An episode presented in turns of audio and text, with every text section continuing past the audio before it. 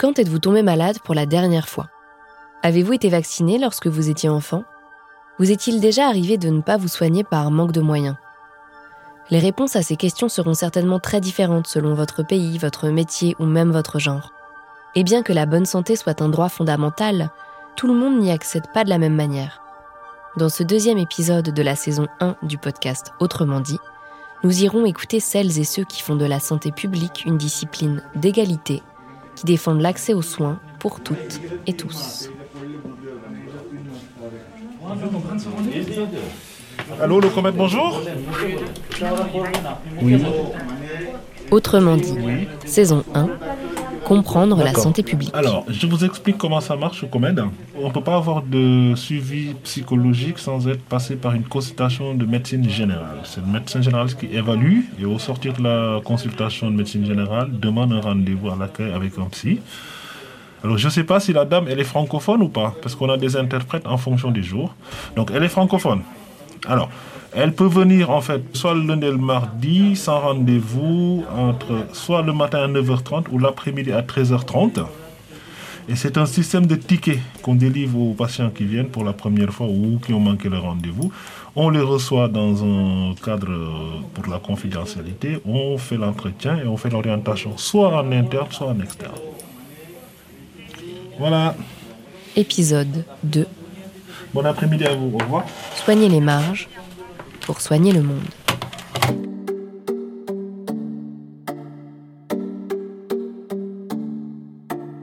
En qualité de membre de la profession médicale, je prends l'engagement solennel de consacrer ma vie au service de l'humanité. Je considérerai la santé et le bien-être de mon patient comme ma priorité. Je ne permettrai pas que des considérations d'âge, de maladie ou d'infirmité, de croyances d'origine ethnique, de genre, de nationalité, d'affiliation politique, de race, d'orientation sexuelle, de statut social ou tout autre facteur s'interpose entre mon devoir et mon patient. Ces phrases qui ouvrent le serment du médecin, adoptées par l'Association médicale mondiale en 1948, résonnent avec la voix de M. Hao lorsqu'il raccroche le téléphone de l'accueil du COMED, le comité médical pour les exilés, à Paris.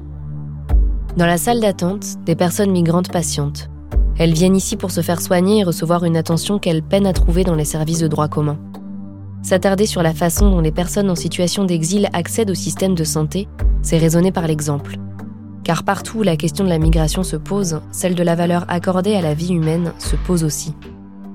L'OMS définit la santé publique comme la science et l'art de prévenir les maladies, de prolonger la vie et d'améliorer la santé et la vitalité mentale et physique des individus par le moyen d'une action collective concertée. Parler d'action collective implique de penser la société en son entier, de n'oublier personne. Et c'est parce que les populations migrantes figurent parmi les plus marginalisées et vulnérables aujourd'hui que nous leur accorderons une large place dans ce deuxième épisode. La crise du Covid-19 a mis en lumière une chose majeure dans nos sociétés humaines. On ne vit pas, on ne tombe pas malade et on ne meurt pas de la même façon, qu'on soit riche ou pauvre, avec ou sans papier, blanc ou noir, selon que nos corps soient bien portants ou fatigués par des conditions de vie difficiles.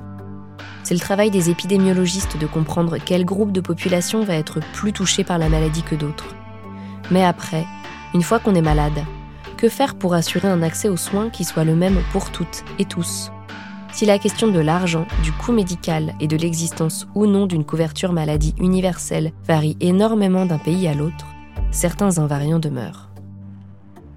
Il est démontré depuis à peu près euh, deux siècles qu'il existe une inégalité dans l'espérance de vie ou dans la mortalité en fonction des catégories socioprofessionnelles. Didier Fassin, médecin, professeur de sciences sociales à Princeton et titulaire de la chaire de santé publique au Collège de France. Cet écart est du reste, on l'a vu euh, récemment, très important puisque en France, euh, on a pratiquement 13 ans de différence d'espérance de vie à la naissance entre les 5% plus pauvres et les 5% les plus riches. Cette différence atteint 15 euh, ans aux États-Unis si l'on prend en compte le niveau d'éducation et l'appartenance ethno-raciale. Donc on voit qu'on a des écarts qui sont extrêmement importants et, ces, mesures de la mortalité et l'espérance de vie sont évidemment très, euh, très essentielles à euh, l'action de santé publique. L'action de santé publique définit pour qui et comment sont pensés les programmes de soins. Depuis la création du vaccin contre la rage par Pasteur, les campagnes massives de vaccination sont considérées comme une action importante de santé publique. Elles ont apporté une contribution majeure au recul des maladies infectieuses et l'accès à la vaccination est un excellent cas d'école de l'accès aux soins. Lorsqu'un État ou une organisation non gouvernementale propose de vacciner une population dans son ensemble, il permet d'assurer à des individus différents une protection semblable. Mais pour qu'une campagne de ce type puisse avoir lieu, il faut encore que le vaccin existe et sa fabrication n'est pas toujours guidée par l'intérêt collectif. Um, Nous avons observé un certain nombre de schémas, aussi bien avec les vaccins qu'avec d'autres types de pratiques de santé. Alan Brooks, docteur en épidémiologie et santé publique, directeur associé de l'ONG Bridges to Development. Il s'agit d'abord des inégalités entre les pays. Si on prend la question de la santé au niveau mondial, on voit que l'utilisation de médicaments, et en particulier de vaccins, se fait principalement dans des pays à fort revenu, dans des communautés aisées, chez ceux qui ont les moyens de se les payer.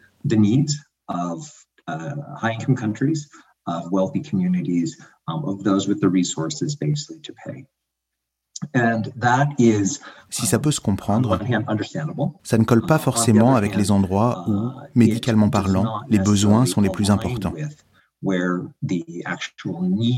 Les besoins étant souvent plus élevés dans les pays en développement.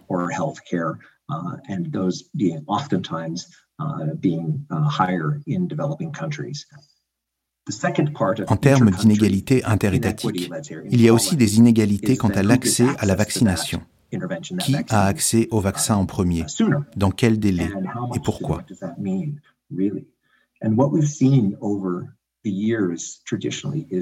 Ce qu'on observe depuis des années, c'est qu'il faut entre 5 et 20 ans pour que ce qui se fait dans les pays les plus riches soit accessible de manière plus globale.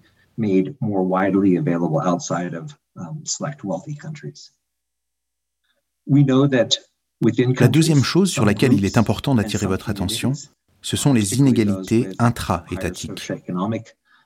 Ceux qui viennent de classes socio-économiques plus élevées ou qui ont accès à des infrastructures urbaines ont un accès plus rapide à de nouvelles pratiques. Et ils ont également souvent accès à de meilleurs traitements. Et dans chaque pays, il y a des endroits, des communautés, des poches qu'on ne doit pas oublier que ce soit des lieux pauvres, des bidonvilles, à la marge de la société, des immigrants arrivés récemment ou pas, des espaces où les besoins sont aussi importants, voire plus.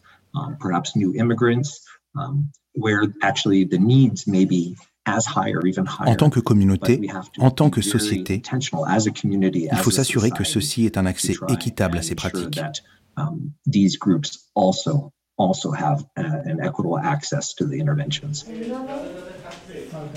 Partout dans le monde, des médecins, des assistants sociaux, des infirmières travaillent pour que les communautés marginalisées aient malgré tout accès aux soins. Présents sur le terrain, au plus près de celles et ceux que les vies difficiles empêchent de se soigner, ils œuvrent à faire respecter le droit à la santé. Ce droit, qui selon l'OMS, signifie que chacun et chacune devrait avoir accès aux services de santé dont il a besoin, au moment où il en a besoin, et là où il en a besoin sans être confronté à des difficultés financières. Cela passe souvent par la création de dispositifs spécifiques, de lieux pensés pour accueillir des personnes en situation particulière, laissées parfois de côté par les structures médicales ordinaires.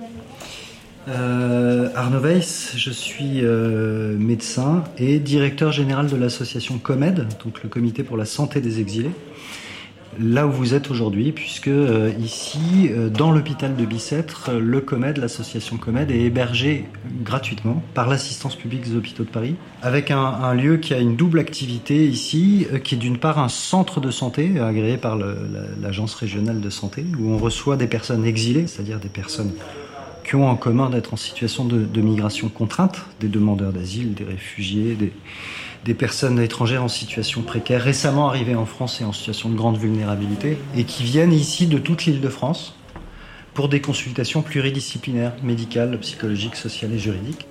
C'est à la fois euh, de la prévention, du dépistage, du bilan de santé, de l'accompagnement médical, du social et juridique, parce qu'il faut ouvrir les droits dès que possible à la sécurité sociale, l'aide médicale, etc., etc Et nous, par exemple, ici au centre de santé, c'est une durée moyenne de suivi d'une année qui est en gros le temps qu'il faut pour ouvrir les droits, avoir les contacts médicaux, commencer l'éducation thérapeutique, faire intervenir l'interprète, intervenir les, psychologues si besoin pour les gens qui en ont besoin, et euh, pouvoir assurer à un moment un relais vers les professionnels de proximité lorsque la situation sociale se stabilise et que la proximité veut dire quelque chose, et que les gens y vivent plutôt ici ou plutôt là. Si on considère qu'il y aurait des besoins spécifiques pour les étrangers et des problèmes de santé spécifiques aux étrangers exilés migrants, au fond spécifiques, il y en a très peu. Finalement, il y en a deux qui sont spécifiques. Il y a la question de, l'accès au droit. Au fond, la première chose qui est spécifique, c'est le droit des étrangers. Et la deuxième, c'est la langue. Euh, pour le coup, ce qui est quand même assez spécifique, c'est qu'une partie importante, entre un tiers et la moitié, des personnes étrangères récemment arrivées en France euh, sont allophones, comme on dit, c'est-à-dire qu'elles ne peuvent pas s'exprimer, elles ne sont pas francophones, elles ne peuvent pas s'exprimer en français correctement souvent quand on ne peut pas s'exprimer en français correctement. C'est tout l'enjeu d'avoir un interprète professionnel pour pouvoir accompagner les gens de manière euh, de bonne qualité et efficace. Le principal obstacle au non-recours à c'est les représentations culturelles des soignants qui se disent il n'y a, pas besoin, on va s'en passer.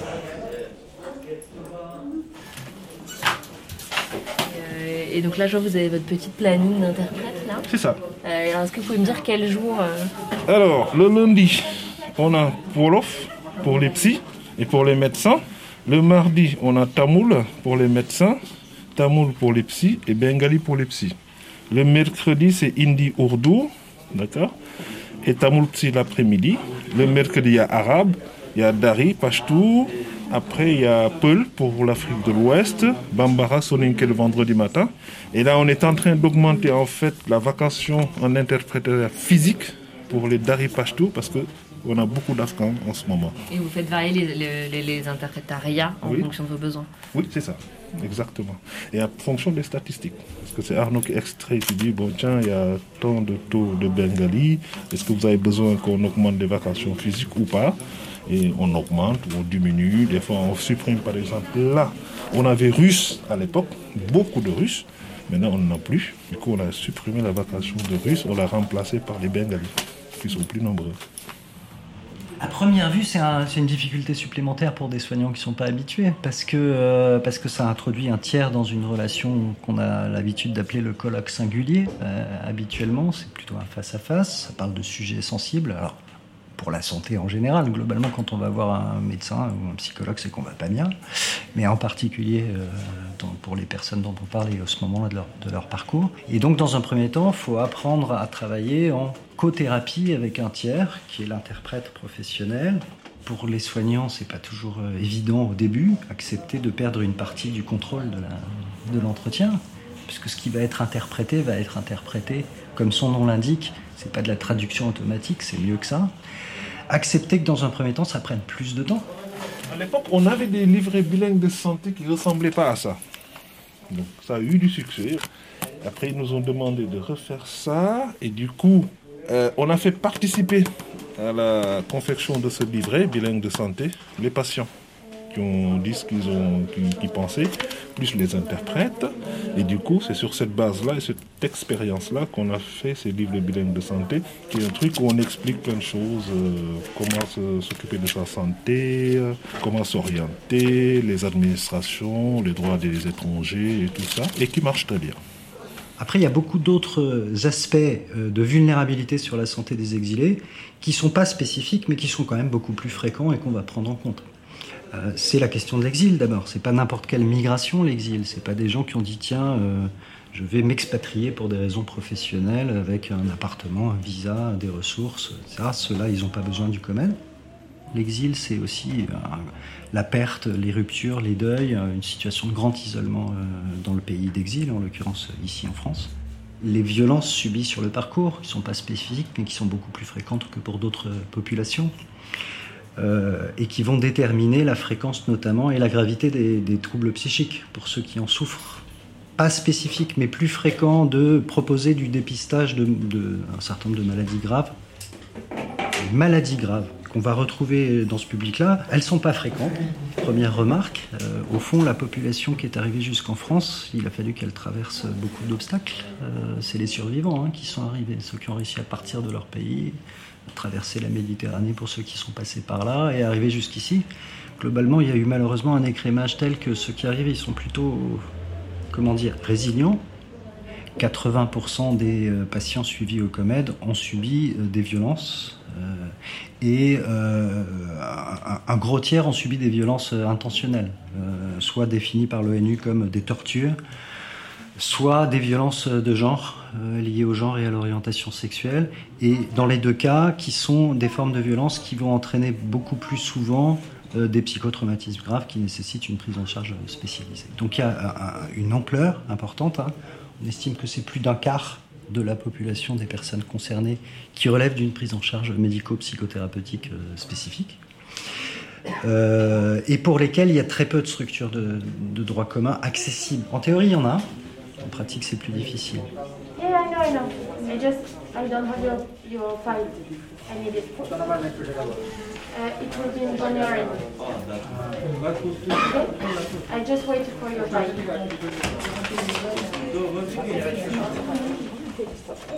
Je m'appelle Marie Petruzzi, je suis médecin euh, généraliste. Euh, je travaille depuis euh, plus de 10 ans au COMED et depuis 2-3 ans, je, réalise les consultations en gynécologie, santé et sexualité.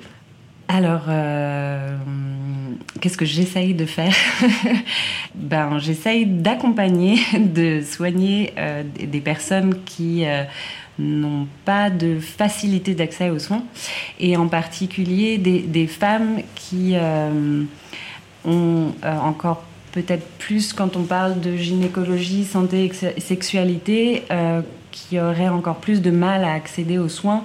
En, premier lieu, pour un vécu, une histoire qui est faite de violence, beaucoup. Énormément de femmes qu'on reçoit au centre de santé ont subi des violences sexuelles, que ce soit au pays, sur le trajet, voire même euh, en France, euh, notamment euh, du fait de la précarité sociale dans laquelle elles vivent et du coup des pressions qu'elles subissent, hébergement contre services sexuels. Euh, c'est des personnes qui ont besoin de soins en santé euh, gynécologique, mais qui vont avoir du mal à aller vers ces soins-là parce qu'elles ont besoin d'avoir la garantie que ce soit fait euh, dans un cadre bienveillant, que, que on ait établi une relation de confiance et qu'on se précipite pas sur un examen gynécologique. on sait bien qu'on a une médecine qui est en train d'avancer là-dessus, sur ces questions-là, mais qui est peut-être un peu euh, intrusive euh, en matière de gynécologie et qui fait pas toujours très attention à la vie euh, des femmes. On en entend beaucoup parler en population générale.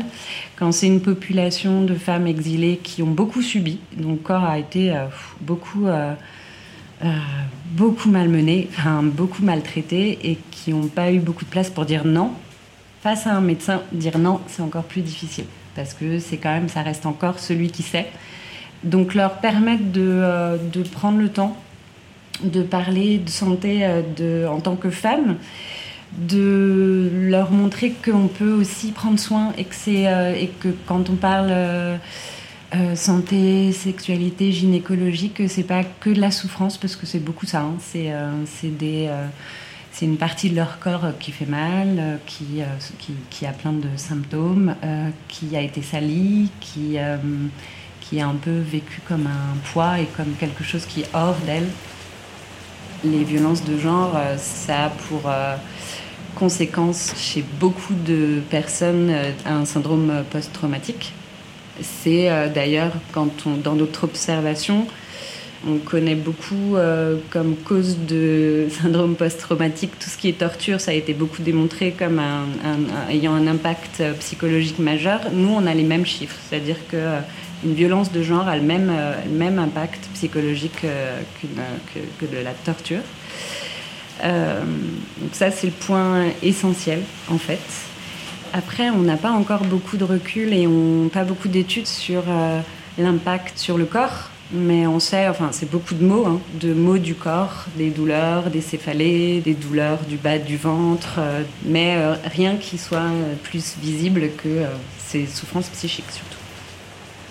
Et, enfin nous, je, je pense qu'on se voit vraiment comme des passeurs de connaissances en fait. Et moi, c'est ce que je dis euh, aux femmes. Hein. Je, dis que j'ai une connaissance euh, théorique, euh, que j'ai des outils médicaux, mais que par contre, c'est elles qui connaissent leur corps mieux que moi et que ça, voilà, et c'est ma façon de leur dire, dites-moi et prenez part vraiment dans la consultation parce que moi, je ne sais pas mieux que vous forcément comment vous vous sentez dans votre corps, comment fonctionne votre corps, parce que chacun, voilà, est différent je rêverais que les, euh, les soignants, dans leur globalité, euh, soient formés et entendent euh, la question des violences. En fait, la spécificité des femmes exilées, c'est bien l'accumulation de violences et de violences de différents types et de pouvoir être, avoir la garantie quand on va aller voir un soignant qu'il y ait une place pour ça,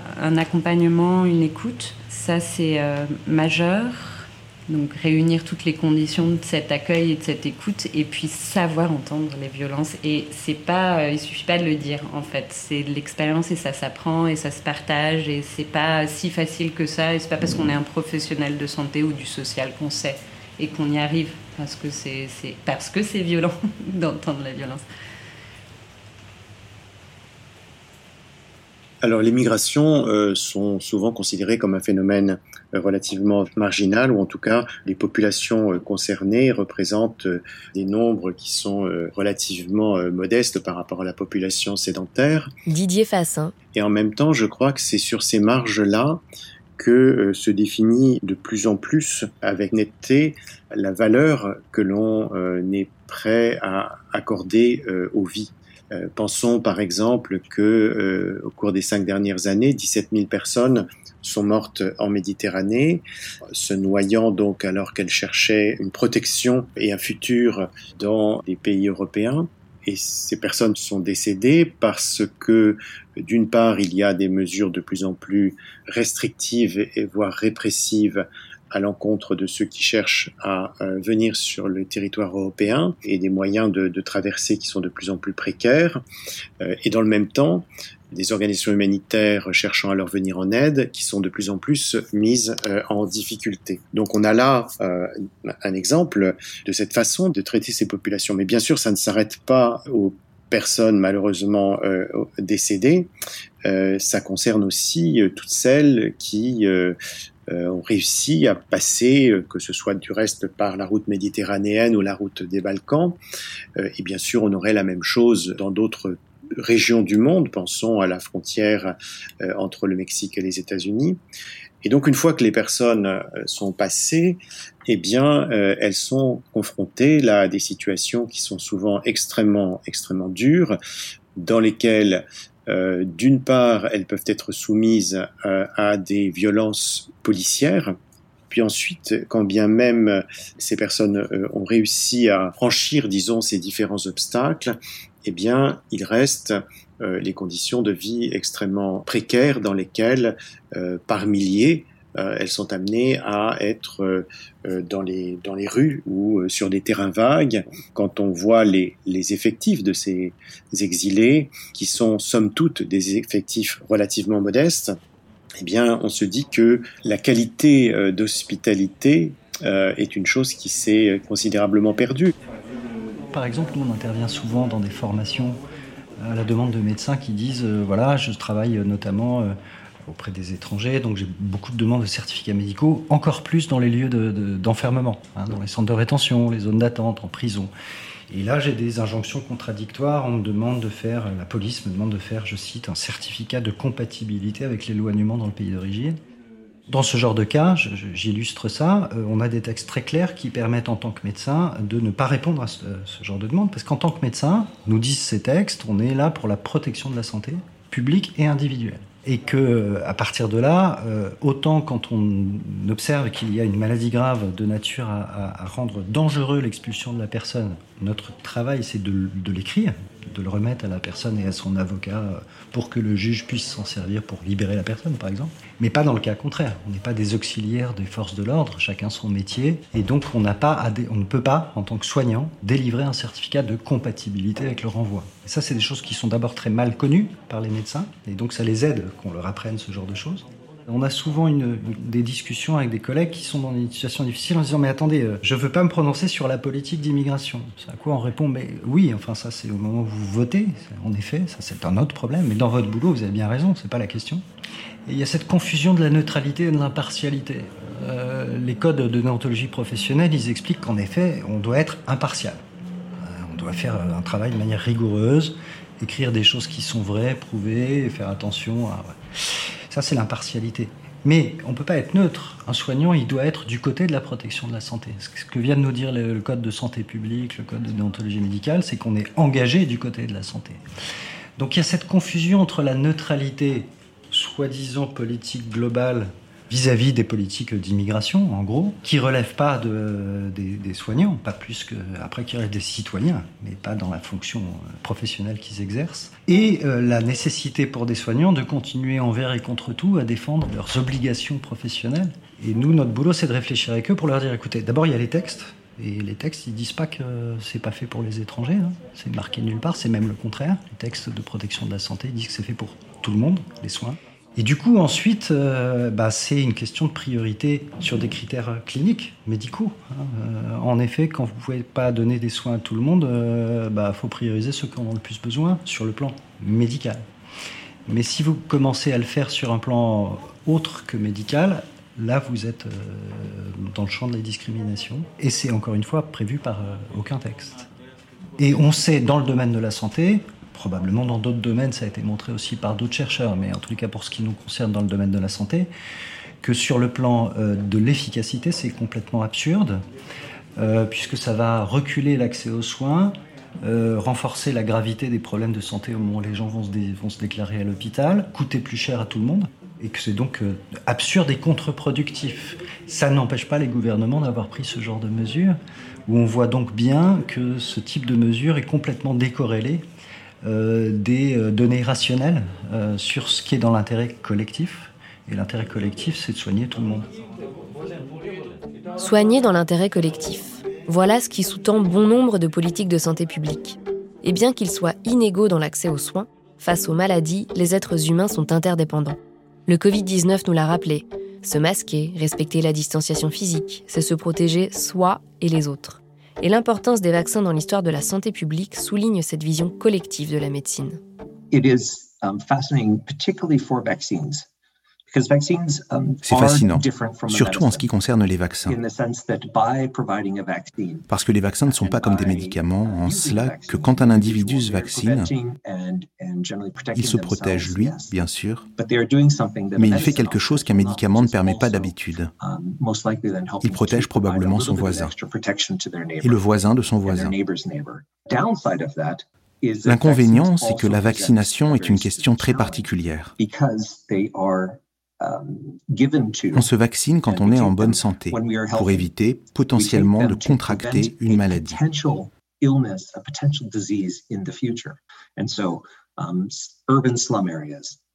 Comment donc fournir des soins et effectuer des vaccinations dans des zones marginalisées, dans des bidonvilles ou aux um, communautés rurales éloignées, loin des infrastructures de santé? Les communautés comme les Roms, qui sont nomades à travers l'Europe, comment s'assurer que ces communautés ont un accès aux vaccins um, Rappelons-nous de ce que nous disions tout à l'heure. Dans le cadre des maladies infectieuses, les vaccins fonctionnent de la manière suivante. En protégeant un petit groupe, vous offrez en fait une um, protection à un groupe bien plus important. Nombreux de ces défis sont transnationaux mais aussi intranationaux. Et il est primordial de reconnaître que ce qui se passe dans un pays impacte ce qui se passe dans un autre, et de reconnaître que ce qui se passe dans une communauté va impacter ce qui se passe dans la communauté voisine. Donc, on doit faire face à ces inégalités de manière systématique, notamment quand on réfléchit à ce qui va se passer dans le futur comme avec le Covid par exemple. Mais l'approche systémique des inégalités d'accès à la santé ne doit pas être pensée que sous le prisme clinique. Les soignants, on peut le comprendre, euh, s'intéressent à euh, la vie biologique. Ils cherchent à euh, soigner des corps, lutter contre des maladies. En même temps, on se rend compte que les soignants tendent à ignorer de plus en plus peut-être le contexte de la vie de ces personnes. C'est probablement une des choses qu'il faudrait apprendre aux étudiants en médecine, aux étudiants en sciences infirmières, etc.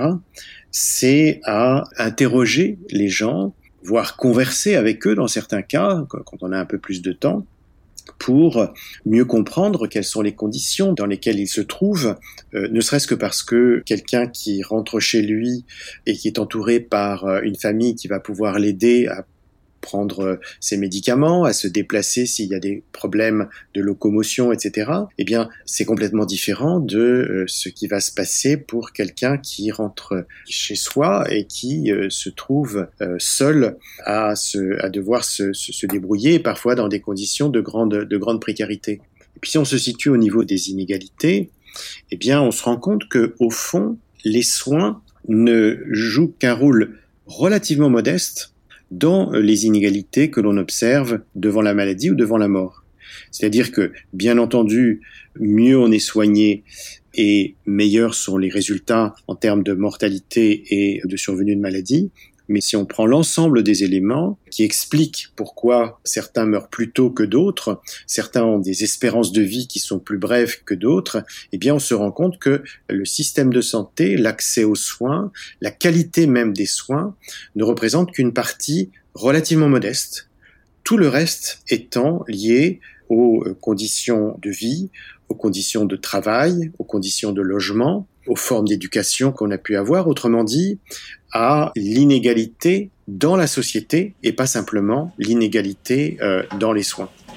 Euh, tu arrives, la mission est presque finie. Alors cette dame, elle est suivie, elle a la CUC. D'accord. Oui. Le problème de la santé publique, c'est qu'évidemment, elle n'a à prendre en, charge que ce qui relève de la santé publique.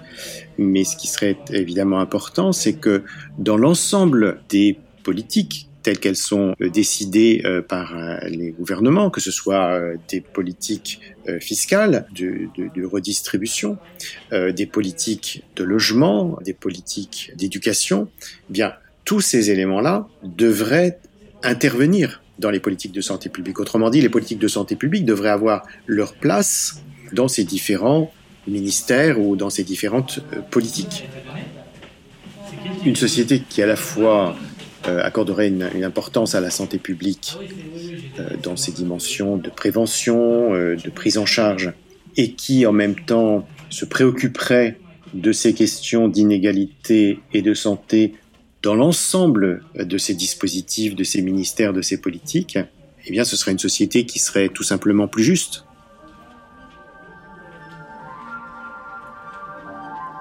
Regarder les programmes de santé publique d'une nation est au fond assez révélateur de son fonctionnement, de son histoire et de son idéologie politique.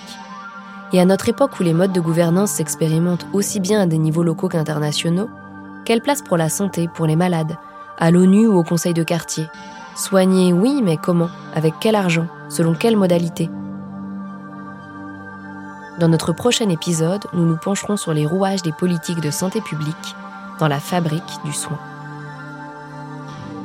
Pour ce deuxième épisode, je remercie Alan Brooks, Alexa Jagba, Didier Fassin, Marie Petruzzi, Arnaud Weiss et Mathieu Humès du Comed.